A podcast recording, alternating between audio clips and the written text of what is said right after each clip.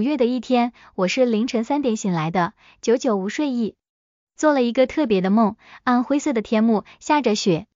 非常冷。我飘在河面上，周围有同我一样的士兵们。我们吃了败仗，过不了河，耳边炮声隆隆。对岸咫尺灯火明亮处，即是我的故乡。灯下有等我回家的挚爱的亲人。我体力消耗到极致，冷得发颤，游不动了。想到亲人、故乡以及现实，奄奄一息着同眼前这世界的一切做最后的诀别。但我不甘放弃，还在梦里用尽全身力气的游着，挣扎就醒了。春天的两个多月时间，通勤地铁里来来回回，反反复复的读着同一本书——齐邦彦先生的《巨流河》。我梦中的情境是齐邦彦先生描写其夫齐世英参与的郭松龄回师奉天反叛张作霖，兵败巨流河的一幕。巨流河惨败，郭松龄夫妇被杀暴尸街头，齐世英与难友六人入日本领事馆避难，九死一生逃过一劫。仔细想，吴梦中所现并非齐邦彦笔下巨流河实际战况。巨流河一书没有描述士兵们漂浮水面的场景，甚至那一场决定齐世英一生走向的巨流河之役，在齐邦彦这部是无巨细、浩瀚笔墨的回忆录中算得轻描淡写，仅寥寥数页，远不及他写自己在战争中的乐山武汉大学读书时细读济慈、夜莺颂和雪莱云雀之歌的心得体会。为一磨再磨，又邂逅名师朱光潜等人，齐邦彦把当年耐心有英师千千结的女学生求学心力写得百转千回，栩栩如生，身临其境。又或许，我目前也尚在求学生涯的缘故，从直觉和情感而言，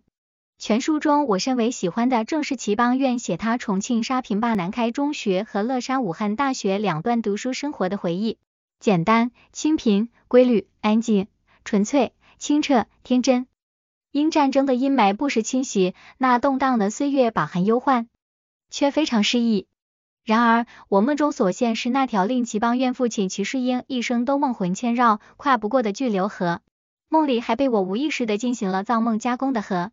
我梦到过那条河两次，梦中情形都有点相似。我想，是因读过《巨流河》一书后。潜意识里实在难以忘怀民国大时代中奔走的骑士英们，那一代人，甚而忍不住的要为他们悲愤痛心，扼腕叹息。那一代代曾真正心怀华夏苍生，有心要为天地立心，为生民立命，为往圣继绝学，为万世开太平的中国人，是不是自骑士英这一代之后，就渐渐的稀薄了，进而稀有稀缺，紧要濒危了呢？齐世英在巨流河之役后，投奔南京政府，加入国民党，参与东北抗日流亡事务，创办中山中学，主办《史语抄》杂志。国民党一九四九年败退台湾，齐世英随国民党退居台湾，又因秉持自己的政治理念，一九五四年被开除国民党籍。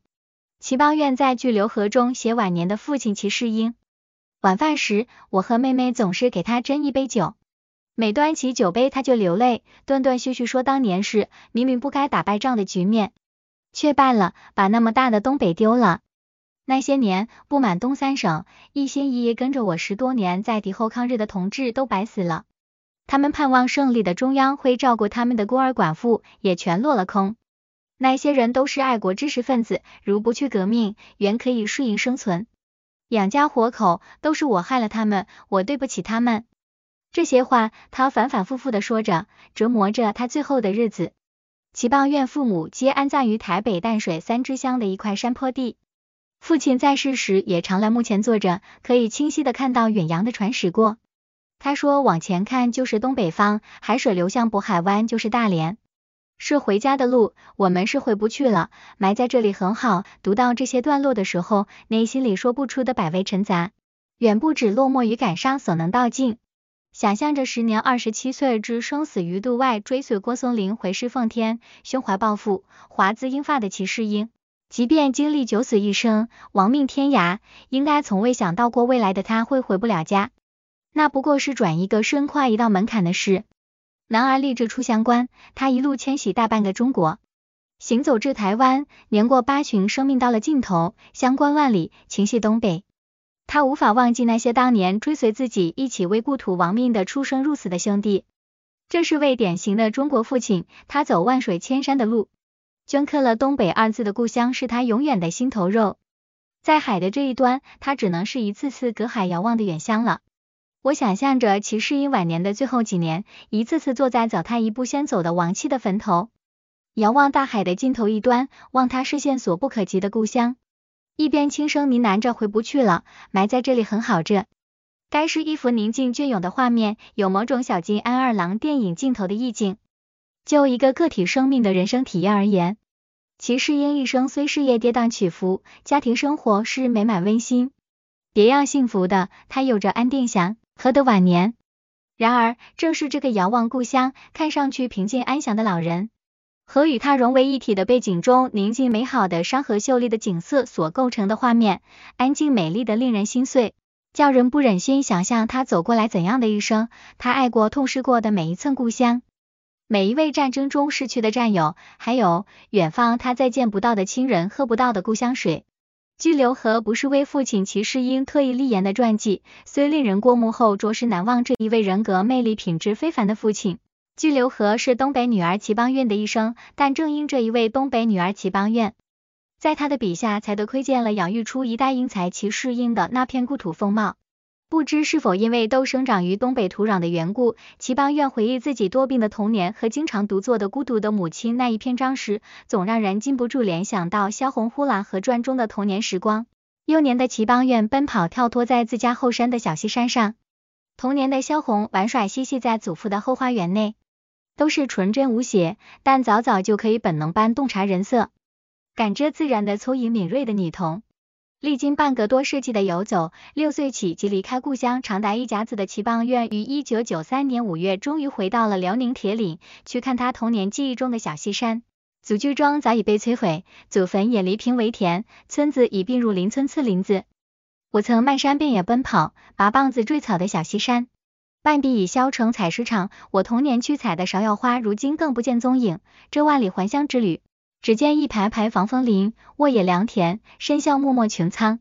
我父祖铁石芍药的故乡，已无我立足之地了。读至此，我生而在想，父亲齐世英没能活到大陆开放探亲的那一天，或许算不得他平生之中的大憾事。倘若他有机会亲回故乡，看到物是人非、沧海桑田的故乡，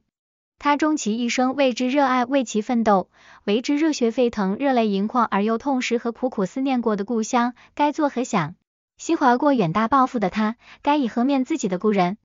英国诗人拜伦有诗云：“假若他日相逢，我将何以贺你？以眼泪，以沉默。”原文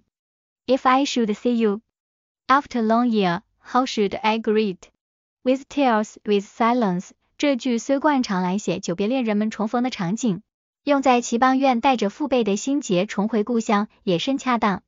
据《留河》一书的结尾处，齐邦媛写道：“我到大连去，是游故乡的海岸，看流往台湾的大海。连续两天，我一个人去海边公园的石阶上坐着，望着渤海流入黄海，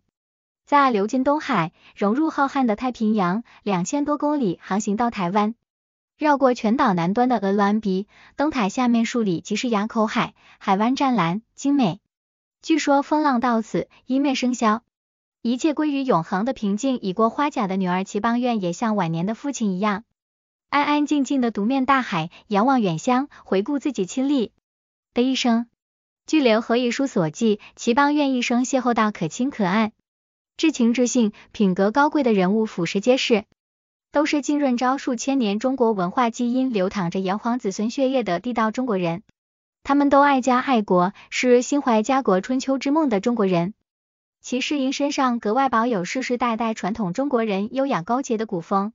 可以说齐邦媛伟岸身影的父亲齐世英是该回忆录中人物中的一座山峰。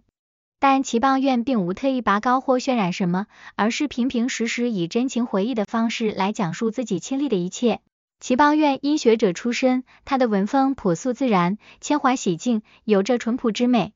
王德威在大陆三连版《巨流河》的后记中，引齐邦媛喜欢的诗人谭子豪是如此愉悦、如此独特为题，来品品该书的真情回忆，以此一句美丽、充满忧伤的诗来评述书中每一个故事和人物，也贴切。父亲齐世英的一生，亦然如此悲伤，如此愉悦，如此独特。